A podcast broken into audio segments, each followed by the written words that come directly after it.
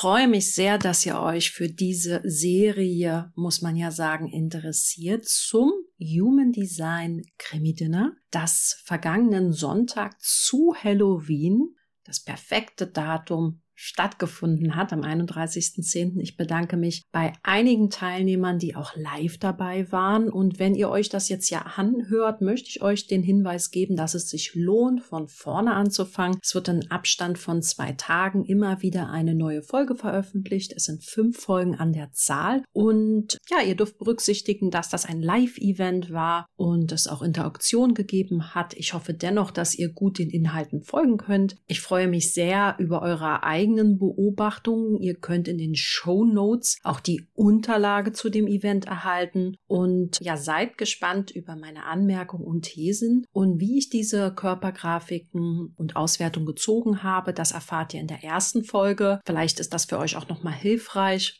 Gerade wenn es um verstorbene Persönlichkeiten vielleicht geht oder Personen, wo ihr euch nicht so ganz genau sicher seid wegen der Uhrzeit. Also vielen herzlichen Dank für dein Interesse. Ich bin super gespannt, was du sagen wirst. Lass mir gerne deine Fragen, Anmerkungen und Kommentare in meinem Telegram-Kanal da, den du über mein Instagram-Account erreichst. Da findest du den Link oder auch auf meiner Website. Und äh, lass uns im Austausch bleiben und ich freue mich, dass du da bist. Ich freue mich, dass du daran ein Interesse hast. In diesem Sinne, fröhliches Gruseln.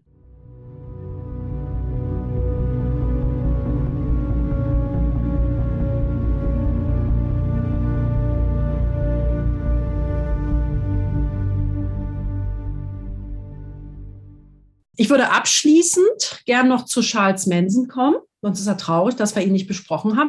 Also hier muss ich sagen, als ich das Bild oben rechts gesehen habe, ist für mich so die Inkarnation eines Psychopathen. Na, also was war Charles Manson? Frage an euch, wenn ihr mögt, gerne in den Chat schreiben. Was war er, er ist schon gestorben, für ein Human Design Typus und was hatte er für ein Human Design Profil?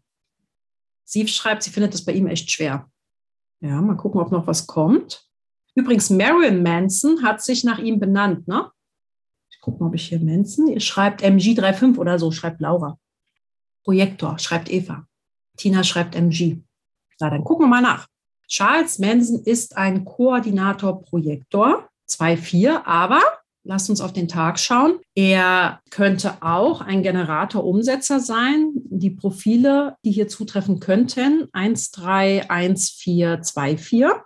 Ach, ich weiß nicht, ich könnte mir auch vorstellen, dass er eine 1,4 ist. Ich finde, er ist überhaupt nicht ein Generatorumsetzer für mich optisch, weil dafür ist er im Gesichtsausdruck, finde ich, zu regungslos, zu leblos. Also diese offene, umhüllende Aura nehme ich bei ihm nicht wahr. Generatoren haben oft ein weicheres Gesicht, so ein bisschen mädchenhafter, bubenhafter. Und das ist für mich schon eben auch sehr fokussiert, sehr stiff. Deswegen würde ich ihn eher einem Koordinator einordnen. Und man sieht auch seine Veränderung von 1969 bis 2011. Ich glaube, da ist er gestorben. Die Todesstrafe wurde abgeschafft, nämlich in Kalifornien, damals, wo seine Verfahren, seine Verhandlungen waren. Und deswegen ist er lebenslang in den Knast gewandert. Aber wer war Charles Manson eigentlich? Er wurde am 12.11.1934 geboren. Seine Mama war 16, als er geboren wurde. Er ist ein uneheliches Kind. Der Vater ist nicht bekannt. Seine Mama war nicht ihm gegenüber gewalttätig, aber sie war sehr kriminell, hat bewaffnete Raubüberfälle ähm, gemacht, ist dafür auch ins Gefängnis gekommen. Er ist dann bei seinen Großeltern groß geworden, also viel Instabilität, viel Instabilität in seinen frühen Kindesjahren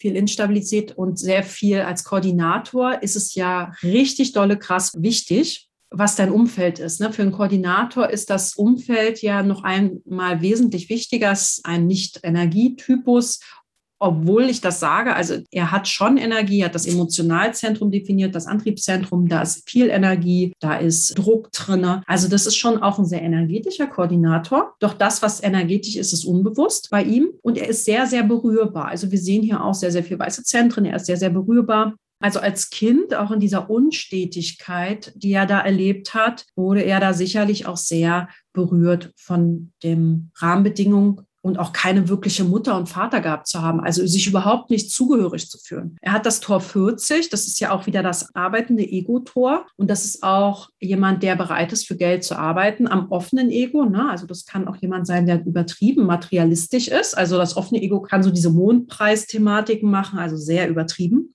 Und warum ist er bekannt geworden? Warum ist er bekannt geworden? Er war schon sehr, sehr gewalttätig, selber auch. Er ist ein großer Rassist gewesen. Also er hat in der Hippie-Zeit und so, er war dagegen quasi sowas, ich, nicht, dass es meine Sprache wäre, Niggermusik, schwarze Musik zu hören. Also er war hochgradig gegen Schwarze. Er wollte die Revolution, den Aufstand durch die Schwarzen, damit die Weißen dann einen Krieg gegen die Schwarzen anfangen. Er selber hat einige Jugendstrafen verbüßen müssen zwischen 1948 und 1954. Also wirklich auch ein sehr, sehr gewalttätiger Mensch. Und da ist bei einem Projektor immer die Frage auch, in welchem Umfeld war der? Weil ein Projektor nimmt ja die Energien seines Umfelds auf und verstärkt die. Und dann kann das natürlich auch ein derber Schläger sein oder so. Ne? Also es kommt immer darauf an, in welchem Umfeld bin ich und bin ich mir gewahr, was ich da eigentlich für Energien und Einflüsse lebe. Und die 1959, die hat er hat mehrfach das Tor 49, unter anderem auch in seiner Lebensaufgabe, nämlich das persönliche Kreuz der Erklärung. Und die 49 ist ja auch so ein Prinzipientor. Und es kann auch äußerst unangenehm unangenehm sein. Ist auch ein Stammestor, also in der Familie,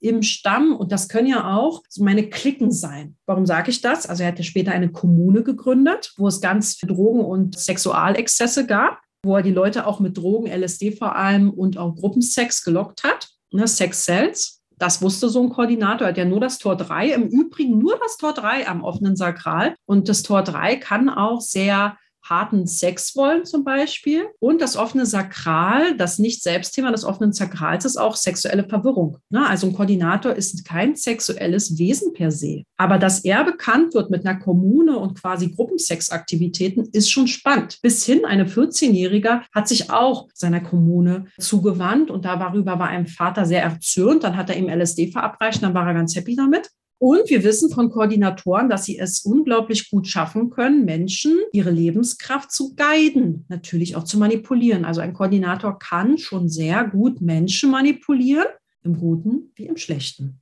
Und zum Tor 49 zurück. Das ist auch jemand, der, wenn du seine Prinzipien halt nicht einhältst, also eigentlich geht es ja in dem Design 1949 um feinfühliges Reagieren, aber das kann auch wenig feinfühlig sein. Ne? Und zwar seine Kommune, die er gegründet hat, bekannt geworden, weil sie sehr viel Gewalt, also physische und psychische Gewalt, vor allem psychische Gewalt, kann natürlich ein Koordinator auch gut lenken. Ne? Also, und die 4323, ich habe das auch bei dem Scientology-Gründer gesehen. Man kann mit einer 4323 natürlich auch sehr individuell sich Dinge erklären. Ne? Die 43.3 in der Sonne, die er da hat, in der unbewussten Sonne, hat er ganz individuelle, geniale Genie und Freak, ne, die 43, 23 Genie und Freak, ganz einzigartige mentale Prozesse. Das ist auch wirklich dieses, oh, jetzt weiß ich. Und dann hältst du dich vielleicht noch für Gott, wenn du gerade auf dem LSD-Trip bist. Und ja, also kann natürlich auch einen sehr strategischen Verstand. Oh, okay, ich gucke da nicht hin. Variablen habe ich gesagt, geht ja nicht. Lass, okay.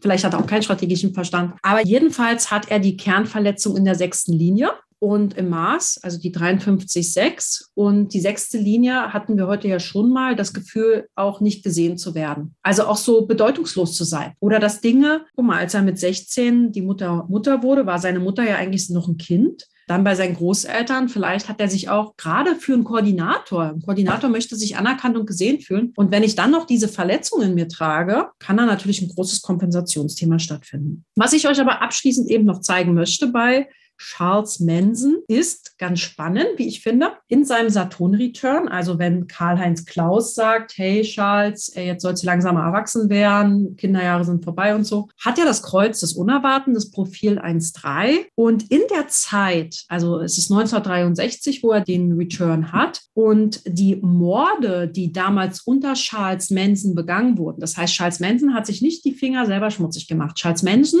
kluger Projektor, hat andere instrumentalisiert für sein Gedankengut in seiner Kommune und es andere Menschen haben in seinem Namen Morde verrichtet. Und was ich eben spannend finde, ist, dass eben seit seinem Saturn-Return dann auch diese Morde stattgefunden haben. Und zwar ist er bekannt oder ist eben die Manson Family bekannt geworden durch Morde zum Beispiel an einem Zuhälter, Gary Hinman, 1969, aber eben auch den Tate-Mord. Das war die Frau von Roman Polanski. Die hatten sich eine Villa gemietet und genau, sie wurde da eben kaltblütig erstochen und an die Wand wurde mit Blut geschrieben, glaube ich, Bitch, nee, Bitch nicht, aber irgendwas wenig Nettes. Dann Blut ist eben ein bisschen doof an die Wand, ne? Aber äh, am nächsten Tag auch direkt nochmal ein Doppelmord.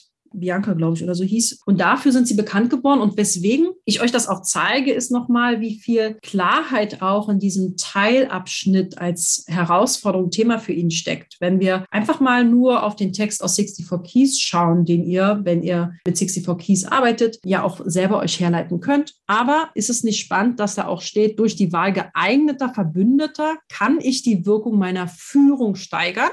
Also ich sage nur Manson Family und Morde in seiner Namen. So kann ich meinen Einfluss durch Selektivität vergrößern, auch wenn ich mich dadurch immer wieder von Partnern trennen muss. Gutes Stichwort. Es wollten teilweise so viele in die Manson-Familie, dass er ausgelost hat.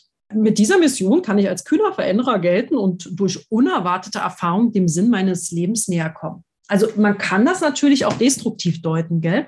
Und hier das Bild nochmal. Charles Manson war schon lange im Knast und diese junge Frau, seine Wirkung auch als Koordinator, seine Auswirkung, also diese junge Frau hat ihn schon mit 14 Jahren bewundert und hat ihn regelmäßig im Knast besucht also sie waren dann auch ein Liebespaar, sie wollten heiraten und zum Schluss hat Manson gesagt, er will sie nicht heiraten, weil dann würde sie über seinen Leichnam verfügen und ihn kommerzialisieren. Und er hatte immer noch Verbündete bis ja in die Prozesse hinein. Er hat sich dann ein X auf die Stirn tätowiert und dann auch das Hakenkreuz, was seine Angehörigen, er ist ja ein Rassist gewesen, was seine ihm der Manson-Familie Angehörigen nachgemacht haben, außer das Hakenkreuz. Also auch wirklich dieser irre Blick, der spricht ja, finde ich, schon Bände ja, jetzt sind wir auch schon am Ende unserer Schnittchen angekommen, unser Verbrecherschnittchen.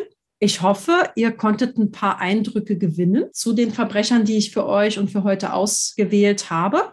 Kommen wir zum Abschluss. Ja, wenn ihr Fragen habt, lasst mich das gerne wissen ja, in diesem Sinne wünsche ich euch einen herrlichen Abend. Wenn ihr Bock habt, Jugenddesign in all seiner Tiefe kennenzulernen, startet auch am 10.11. wieder ein Einsteigertraining. Falls ihr da Interesse habt, meldet euch total gerne oder seid bei Übungstreffen oder Jugenddesign Reveal total gerne dabei und freue mich, dass ihr dieses Experiment mitgemacht habt. Vielen, vielen herzlichen Dank, dass ihr dabei wart. Genießt einen tollen, tollen Abend. Und ich glaube, jetzt sind wir alle ganz schön platt und in diesem Sinne, lasst uns doch lieber gut sein im Knast, wo ja keiner landen. Von Herzen danke. Vielen Dank für euer Vertrauen, für euer Hiersein und alles erdenklich Liebe.